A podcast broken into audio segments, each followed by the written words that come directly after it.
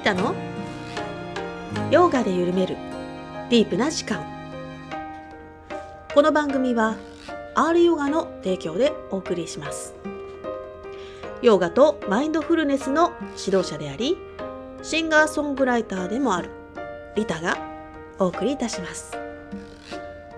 素敵なゲストさんとディープなお話で楽しくゆったりとした時間を一緒に過ごしましょう。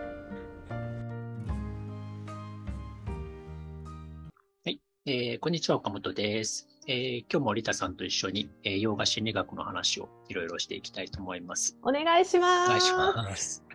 はい、ちょっと前回ね、あの、はい、自我の話をしてましたけど、うんうんうん、いや、ここまで自我をですね、まあ、深く研究したことはないんじゃないかっていうぐらい、掘り下げましたよね。まあでも大事ですよね。めちゃくちゃ大事。だって自我って一言言っちゃえば結構終わっちゃう話じゃないですか。そうね。エゴとかね。エゴがね。結局それが何を指してるのかっていうのは、すごく、なんだろうな。まあ、いろいろ難しい問題ですね。だからよく考えないと。微細なものっていう表現されたじゃないですか。だからよくさ、なんか、うん、たまにね、なんかエゴが悪いみたいなことを言ってる。うんうん、まあ単純になんか自己中心的なとか、うん、いわゆるわがままみたいな、うん、そういう。それで使われがちですよね。がちですよね。だからエゴっていうとね。うんうんうん。エゴ丸出しだよね、あの人とかね。そうそうそう。そういう意味でのエゴ、なんか譲らないなんか自意識みたいなね、うん、そういう意味でエゴっていうふうに簡単に。我が強いとかそうそういう意味で使っちゃうけど、うん、別にそういう感情的なレベルのエゴの話だけじゃなくて、やっぱりちょっと学問的に掘り下げていくとすると、うん、一体そのね、あの、どういった意味でエゴっていう言葉を使わなきゃいけないのかっていうのは結構、うんうんうん、まあ、あのー、大きなテーマですね、主題ですよね。だから私たちって言葉が指し示すその深い意味みたいなのはお互い共通じゃない場合って多いなって思って、うん、そうですそうですね、うん、愛愛って言ったってその人によっては違ったり、うん、そうね。まあもうちょっと分かりやすいと青色っていうだけでも全然違う青個人差がありますからね、うん、だそこ詰めていかないと結構ずれたまま そうですねだからそうそうそう。だからね例えばエゴが悪いみたいなこと言ってる人いたとしても、それは結局どういう意味でエゴが悪いか、ね、だからどう、どういうエゴなのかって話ですよね。そうそうそう。にもよるしね。うん、だから一概にその、ね、なんていうか、否定も肯定もできない。なんか結構バッサリ言っちゃうんですよね。エゴはダメで、みたいな。そうね。でもその指し示すエゴが何なのかっていうのをやっぱりちょっと説明していかないと。そうそう、まあ、結構それって説明つかないんじゃないのかな。しっかり。言えるのかなってそこまで、まあ、ちゃんと、ちゃんとした体系がないとそういうのは説明しづらいですよね、うん、ちゃんとした体系でエゴを語っているようなものをあんまり見たことが正直な,、ないですよね。やっぱヨガスートラとかまで行ってその心の分析をすごくちゃんとされてないと。ですよね、でまあ一つはその今、まあ、前回からちょっと話に上がってる、まあ、エゴ、まあ、自我みたいなものが悪いものなのか、いいものなのかっていう、そういう違いですね。うん、だから、まあ、ヨガのこういう心理学は、やっぱりその自我の低級な面と高級な面っていうふうに分けて、うん、その高級な面をより育んでいくっていうことを、まあ、一つ大きなテーマにしてるわけですけど、うん、だから、一つはそういう、なんだろうな、自我の高級なありさまみたいな、うん、その自我の価値みたいなものをより認めていくっていうか、あの、そういう価値について説いてるのはやっぱり紀元後の大きな宗教の、まあ、キリスト教とか、うん、ヒンズー教とか、仏大乗仏教みたいなものに結構共通する考え方ですね。だから、うん、僕らは本当はその、なんていうんだろうな。まあ、仏教とかだったらそういうさ、仏性みたいな、そういう仏になる器みたいなものを本当は僕らも持っているんだっていうかね、うん、そういう高いレベルの画性っていうものが本当は備わっていてっていうか、うん、そういうふうにあの表現してますよね。うん、だから前回もちょっと聖書の話しましたけど、ちょっと読みました？そういえば、なんか読むとかそうだ、私、そう、買う買うとか言って、まだポチ、ポチしてない。買わなきゃ。読みたいんです、私。あの今こそ向き合わなきゃはい。うーんと新薬と旧薬がセットのやつですよね。おすすめしてくださった。そうですね、新薬。どっちから読んだらいいんですか？先生。新薬から読んだ方がいいと思いますね。旧約聖書は長いんで、うん、なんか、あの、そうね、だから、こういう考え方、まあ、結局さ、心理学って結局、その、性善説か性悪説かどっちかみたいなね、あいそうそうそうなのありますよね。フロイトとかだと、結局結構そういう、まあ、性悪ではないけどそういうトラウマが全て何かこうね、あの作用していてみたいなところもあるし、私は基本性善説派ですけどね。そうですね。だから、まあ、ちょっと聖書だと、これ、まはいマタイの福音書っていうところにうんうん。書かれている一節ですけど、まあ、あなた方は世界の光ですと。山の上にある町は隠れることができません。また明かりをつけて、それをマスの下に置くものはありません。食台の上に置きます。そうすれば家にいる人々全部を照らします。このようにあなた方の光を人々の前で輝かせ、えー人々があなた方の良い行いを見て天におられるあなた方の父を崇めるようにしなさい。うん、わあ素晴らしいもううっとりしますね。あのーまあ、これはイエスの言葉ですよね。だからそういうふうに、ちょっとね。性、性善説です、こうね。はいこうなんていうか本当は僕らはそういう世の光だっていうかね、あの、うんそういうふうに、まあ、言ってみればこれは人格の話をしているわけですよね。だからそういうふうに、えー人格が輝いたら、それをこう暗いところにしまっておくんじゃなくて、家の一番目立つところに置いて、そして周りを照らすように、まあ、活動するっていうかね、そういう話をしてますよね。いいですねだ。からそういうのは、やっぱり、あの、ある種、なんでしょうね、あの、宗教、まあ、改革運動だったわけですね。なんかちょっとそういう、うーん、まあ、ともすれば、なんか制約があって、戒律。例えばさ、旧約聖書の10回ってあるじゃないです10回聞か。いたことあるモーセのね。うんうん。で、あれは全部さ、何々しちゃいけない、勧誘しちゃいけないとか、緑に神の名も届いと唱えてはいけないとか、そういうんうんう全部禁止事項なわけですよ。はい。だからそういうふうに、ちょっとだから制約説、制約によってるじゃないですか。ああ、そそういう考え方って。。ねうんうんうんうん。だから、いいことは別に書い書いてないんですよ。戒律。ああ、そうかそうか。そういうね、あの、うんこれはしちゃいけません。禁止事項ですよねそうそうそうそう。それはする恐れがあるから、あらかじめ禁止しとくみたいな。盗んではいけないとか、ね。あの、そうですね。仏教の誤解もそうですよね殺してはいけない。とかね、そういう戒律的なものは結構制約説ですよね。うんでも一まあ方で、エゴにそういう低俗なものがあるからってことですよね。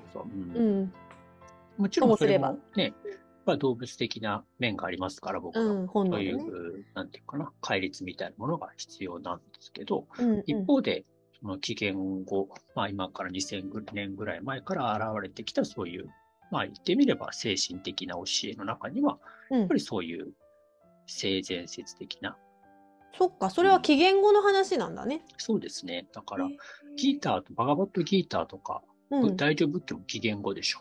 そっか。それはなんでなんだろう。でやっぱりそういうターニング、大きなターニングポイントがあっあったんでしょうね。たと思いますよ。うんでも人がその成長していこうっていう気持ちがすごくあったのかな？よ、良まあき人。やっぱりうん。時代が大きな周期でそういうふうに精神的な、うん。あの、サイクルがあるでしょう。うんなんかそういうカリユガとかさ、サティアユガとはいか、まあヨガでは言いますけど、うんうん、うん。そういう一つの周期に当たったんだと思いますけどへね。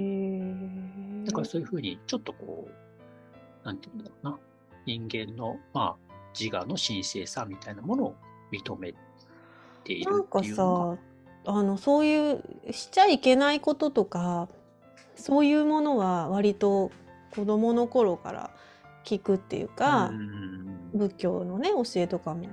だけど、その、こういう人でありたいっていうさっきのいいいい話みたいなのを聞く機会ってうん少ないですよね。そうですね。なんか道徳の授業でちょこっとあるけどうん、それは仏教色関係なしにね。確かに。困ってた人がいたら思いやりで助けましょうみたいな、うんそういうのはあるけどそれを目指していこうみたいなのはちょっとあんまりないよね。確かに。まあうんだから、やっぱりそういうのが必要なんだと思いますけどね。そうだよね。まあこれからの時代って言ってもうんうん2000年は経ってますけど。今本当に優しい人多いなって思いますようん。若い人もね。そうですね。うん。うん。だからやっぱりそういうことを学んでいくっていうことが、まあある種人類のうん。課題っていうかね、なんかそういう大きな流れの中にうん。僕らのそういう、なんでしょうね。精精神的な状態を高めていくには、そういうものの教えをある程度学んでいくっていうのがすごく大事な気がしますけどね。うなんかキリストはすすごいけど自分はすごくないみたいなそういうふうに思っちゃう人もいるじゃないですか。ああ、まあ確かに、自分は罪人でみたいな。はいはい。それは結局は、その、プロテスタントとか、そういう教えになったわけですまたけど。違うんだねそれは。ね、その、まあ、教会の教えと、やっぱり、イエスが言おうとしていた教えっていうのは、やっぱちょっと違うと思いますね。ずれてる？うんプロテスタンントっていうのはどういうなんかむ厳しいイメージ？けなんかそういう経験なそうですね。よ罪く人とか、まあ、っていうのはやっぱり、まあどちらかというと、その、キリスト教が起こった過程で、あの、紀元後、まあ500年ぐらいにロローマのさ、国境になっていくじゃないですか。うんうんで、まあ、いわゆる教会が権威を持ち始めたわけですよね。うんでやっぱその過程で人を支配するためにやっぱそういう思想をあ要はさそうだよね。神があって教会があって人っていうそういうさ、ヒエラルキーを作った方うが、ん。その人を支配しやすい。日本もそれあったんじゃないですか？仏教伝来しうん。まあ、そういてうのもありますよね。うん。うまく使えね。収められるもんね。そうそうそううそう。ん。人々の。だからうん。ね。神があったその仲仲介をしているのが教会だから、まあ、うん。教会にし従うってことが実質的には神に従うことだっていうふうにさ、まあ、ある意味コンコントロールできるわけですね。できる、せ洗で脳してね。まあ、そういった意味で、なんていうかな、そういう罪人説みたいなものは利用しやすいと思いますけどね。まあ、ちょっとね、そういう意味で少し、なんていうかな。別に考え方としてはそういう自我が悪いっていう考え方はなくはないですけど、うん、まあ、まあ、正しい時代っていうかね、まあ、うん。これからやってるのは、まあ、そういう、うん、うん、自我を、まあ、より高い低い方。の自我をエゴと見て、うん。それがよろしくないと言っているだけで、はいはいはい。じゃあそのエゴ悪いって言ってる人は、そのこ高度なその自我、こうん。うーんと思いやりだったり慈悲だったりっていうものはエゴ外にあると思ってるんですよね、多分うね。ん。でもそれはエゴの話ですよね。うんうんうんだからそういうのも、なんていうか、実際やっぱ行動するのはその人自身うん。うんということになるわけですから、うんうんうんまあそれもエゴの話っていうことですね。うんうんはい。ということで、ちょ、ちょっと、ちょおっと待ってくださいね。おはい。というこましたね。とで、ああ、ちょっとテキストをだいぶ進めてきましたが。できましたね。すごい完成してきてますね。なんかだから、その、まあちょっと前回ね、まあストーリーの話をしましたけど、まあ、ハートを開くっうん。ていうことですよ。うん要は、慈そうだね悲とか、まあ高い原理に、これまあ要はさ、さ、うんできる人少ないんだよね。ハート開くのがさ、やっぱ怖いとかさ、うんうん、あるんだよはねい。まあ、まあ、やっぱり、なんでしょうね。まあ、そういうストーリーみたいなものは、自分の中で持っているといいと思いますね。やっぱ聖聖書とか、うん仏教とか、なんかさ、そういうものがやっぱあまあ、ギータとかはさ、言いや生きやすいよね。聖書とか仏教になると途端にハードルが上がるよね。うち全然聖書はそんな 高くない。高くないよね。うんあの結構私ほら、昔自己啓発系とかもハマってたからさ、はいはいはい。そういうとこにも聖書引用されてますからね、めちゃくちゃ。まあまあまあ、結構ありますよね。うん、あの、あちらの経営者の方で、やっぱりね、うん信仰されてる方は、やっぱそこの教えみたいな。うんうん。だから、いや、そもそもやっぱさ、人間って結構いろんなストーリーに影響されやすいじゃないですか。そうだよね。だってストーリーが入ってくると感情動くし。そうそうそう。いやうん。例えばさ、うん。昔ほら、湘南純愛組とかさ、ヤンキー漫画とか、ろくでなしブルースとかあるじゃないですか。懐かしい。あったね。うん今だと東京リベンジャーズだけどね。とかね。まあ、うんうん例えばそういうヤンキー漫画読む、はい。友達とつるんでうんバカやってますみたいなさ。そういうのってうん。学校行かないで、うん。ね、バイク乗って、うんそれもある種ストーリーでしょう。でそういうのに影響されて、あ、うん。自分のなんかこう、ね、価値観みたいなものが出来上がっていくわけですよね。ああ、そうね。うんううんん。確かにそうだからそういうね。ふうに、うん。なんていうかな、友達と一緒につるむみたいな価値観みたいなのってさ。だから、それがかっこいいとか、そうそうそうそう、そうなりたいとか。う、ん、なりたい、あんなふうになり、うん、なりたいそれはあるね。うん、まあ、それで大概女の人は間違えますよ。例えば、まそのあまあ。まあ、ドラマとかで恋愛とか。う、んああ、いつか王子様が的な、おらんて、そうね。おらんて、韓流ドラマみたいな人は。そうね。ねまあでも、うんまあそれはさ、まあいいストーリーか悪いストーリーかちょっと置いといて、まあそういうふうに影響されやすいってことですよね。それはそうでだすね。う。ん。うん。そうなんか、この間もワワンピースとか見ててさ、はいはい。やっぱりなんかこう、仲間っていいなって、そういうの思うじゃないですか。あるあるあ るあるある。まあ、きあの、鬼滅もそうだけど。うん。鬼滅もそう。ね絆みたいなねうんうん絆とか友情みたいああ、なさ。そうそう、家族とかね。そういうのをうん。ね、そうそうそうそう。はいはい。だそういうのを見ると、やっぱりちょっと、こう、感化されるっていうか、うんうんうんそういう、うんだある種、だから人間はそういう、なんだろうな、すごい空虚な中で生きてるわけではなくて、僕らはなんかそういう、ある種のそういうストーリーの中に生きてるわけですね。なんかさ、だからそうやって私たちがお芝居とか舞台とか映画とかそういうものに惹かれるのってうんそういうことなのかな、小説とまあか。そうだと思いますよ。うん。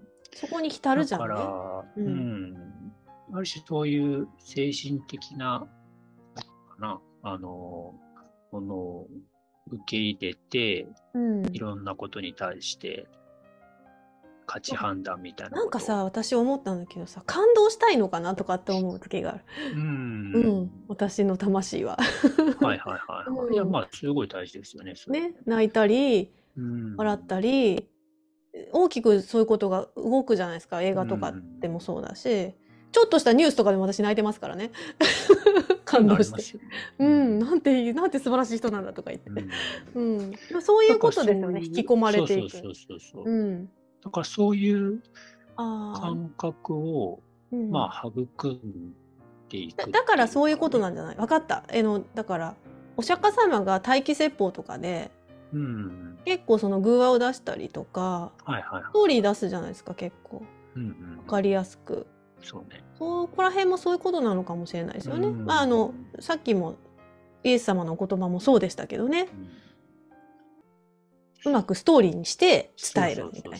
うん。だからそういうことで、まあなんか、より少しずつ、まあ、自分の画性みたいなものが、あの、変わっていくもんですよね。だから、だからさ、影響を受けるっていう意味でいけば、自分のそばに常にそういう人の言葉とか、うんうんそういう人たちとのつながりとか、そういう人、なんかそういうのを大事にしている人たちとのつながりとか、言葉とかうん。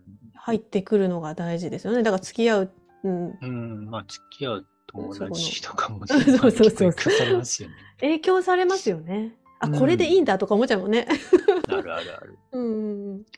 だから、まあ、そういう意味でね、なんかこう、まあ、なんだろうな。まあ、要は、ちょっと、まあ、ストーリーって言っても、やっぱり、そういう高い原理の物語を反映したストーリーっていうことですね。だから、ものによっては、やっぱり、悪いストーリーっていうか、人を堕落させるようなストーリーもあるいや、ありますよ。わけじゃないですか。ありますよ。まあ、それこそさっき言った、まあ、ヤンキー漫画一概に全部悪いとは言えないけど、うん。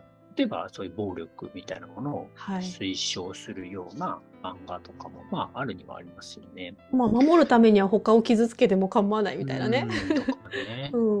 だから、まあ、もちろんそういう暴暴力みたいなのある種ね、今、快感として結構消費されてるから、まあやっぱりそういうものに人は惹かれてしまうわけですけど、うんうんうんまあでもね、あのーそういうことだけだと、まあやっぱり病むんじゃないですか。やみますね。うん病みますねそういうちょっとサイコ的な漫画ばっかり読んでると、うん。いや、だから本当若者の ね、そういうさ、うんあの、いや結構多いでしょ、そういうサイコ漫画。多いよ、多いよ。びっくりするっていうか、病んでる感じのね。拷問するとかね、結構ありますよね。うん。うんなんか歌とかでもすごい病んでる歌あるから、あ 大丈夫かなみたいな。うん。まあでも、そのさ、低級なエゴはそういう暴力とかうん。に、やっぱ引き寄せられるっていうか。うん、好むねそういうものに快感を持ちやすいっていうか、まあ、なんていうか、ショッキングなものに対して興味をうん。持つっていうかね。なんか私の生徒さんでさ、私のこの岡本さんとのやりとりを聞いてて、やっぱ人間ってこう刺激が欲しいんですね、みたいな。うん。ううんん。悟りとか何もないと安定しているけど、はいはいはい。結局なんか不幸とか、まあすごい喜びとか、なんかこう刺激っていうのが欲しいんじゃないのかな、みたいな。うん。うん。だから、人間はそうだと思いますよ。だから、なんだろうな。うん。うん。まあ、要はさ、うん。まあ僕らが例えばアートまあ純粋意識とか、まあ鑑賞者とかって言ってるものうん。は、結局さ、人間じゃないわけですよ。そうだね。超越してますからね。うん。そうそうそう。でも人間はさ、魂はそういうストーリーを反映しているもんですよね。だから、魂の方行ってます、今。うん。魂っていうか、その、うんまあ自我。自我そういうはね。連続するね。うんうん。だからそういう個人の、そういう、まあ、魂とか自我みたいなうんうんうん。媒体は、うん。結局は、本悟り、その、そういう悟りとか涅槃みたいなのは本質ではないと思いますね、やっぱね。ああ、そうだよね。うんっていうか、せ性質として違うってことですか？うんそうそうそう。うん。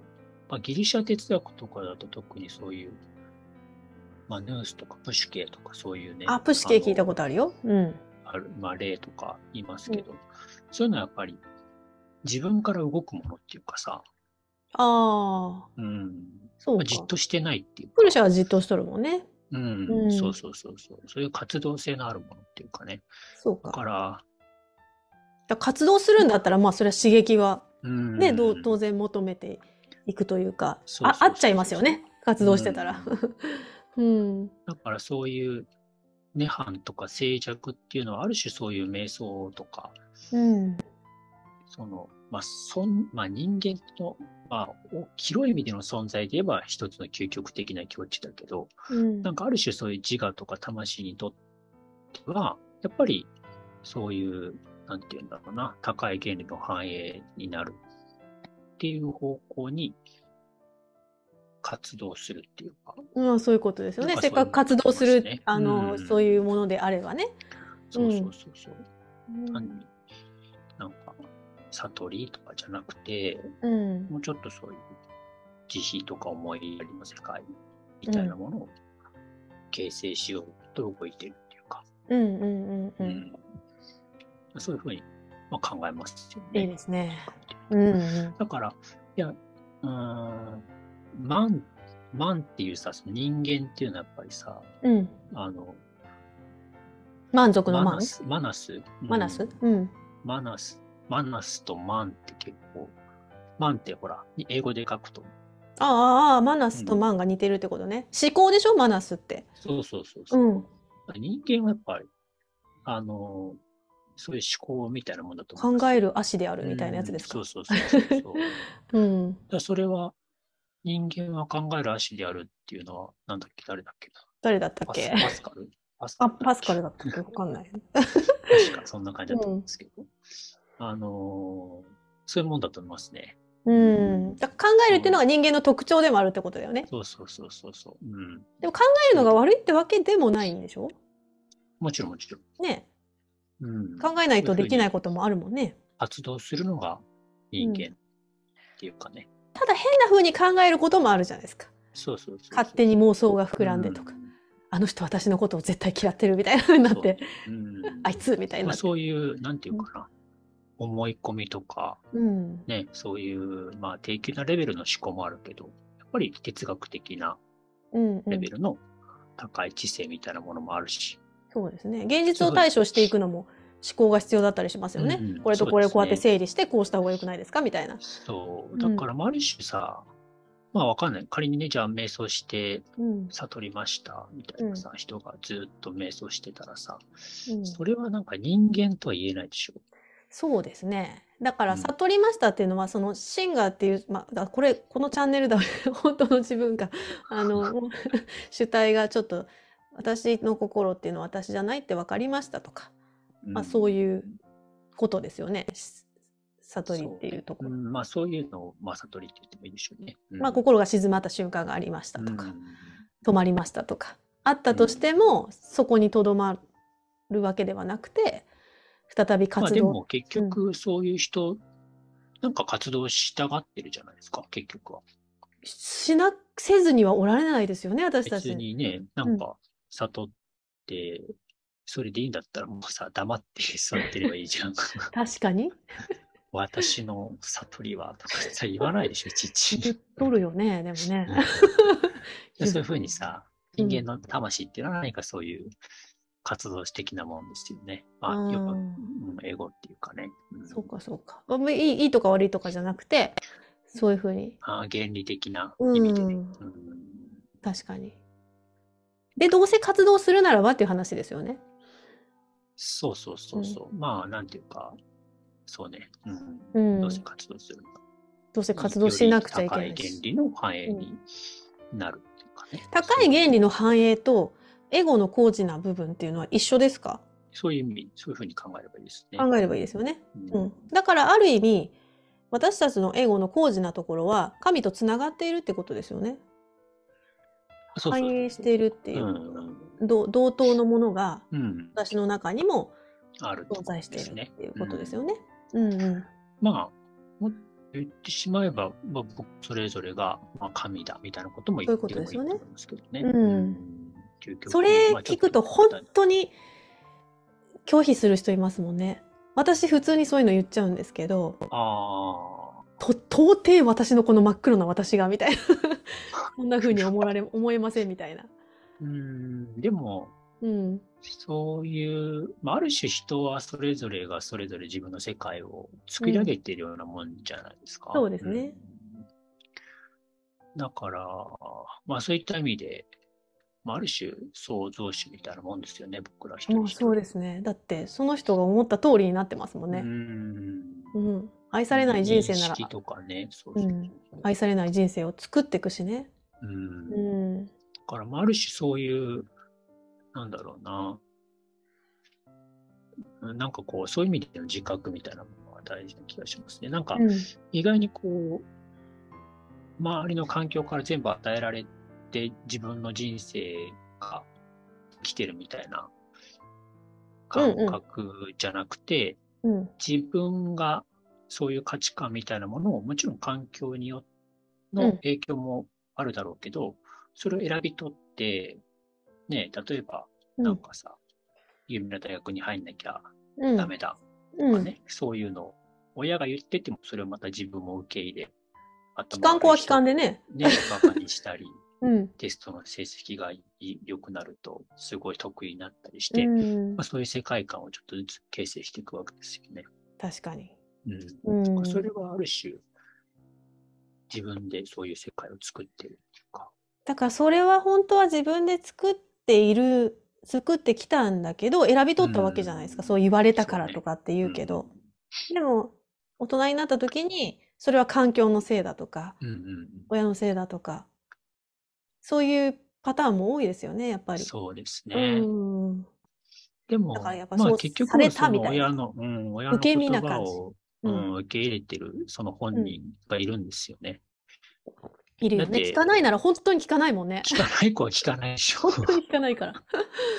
でも勉強してろって言っても勉。強してないもんね。しないもん。う本当しないよ。ん。でもどっかでやっぱそういうさ、あ、やっぱり勉強できるっていいなとかさ、まああ、同意しす、たんだよね。ね、そういうふうに同意するもんですよね。まあもちろんそれは悪いことじゃないんですけもど、ちろん、そううね、親ん、を喜ばせたいとかね、ね、そういう気持ちうん、でね、やった場合もあるでしょうしね。ですね。まあ、うんうん。っていうことで、まあはい。ちょっとストーリーっていうのをはい。まあ大事にうんうんうん。するっていうかね、まあ、よりいいストーリーを自分で受け入れていくっていう、うん。愛とか慈悲とかね、そういうストーリーを受け入れていくっていうことですね。うん。はい。はい。じゃあ、ちょっと一旦これではい。終わりましょう。はい。ありがとうございありがとうございます。ます。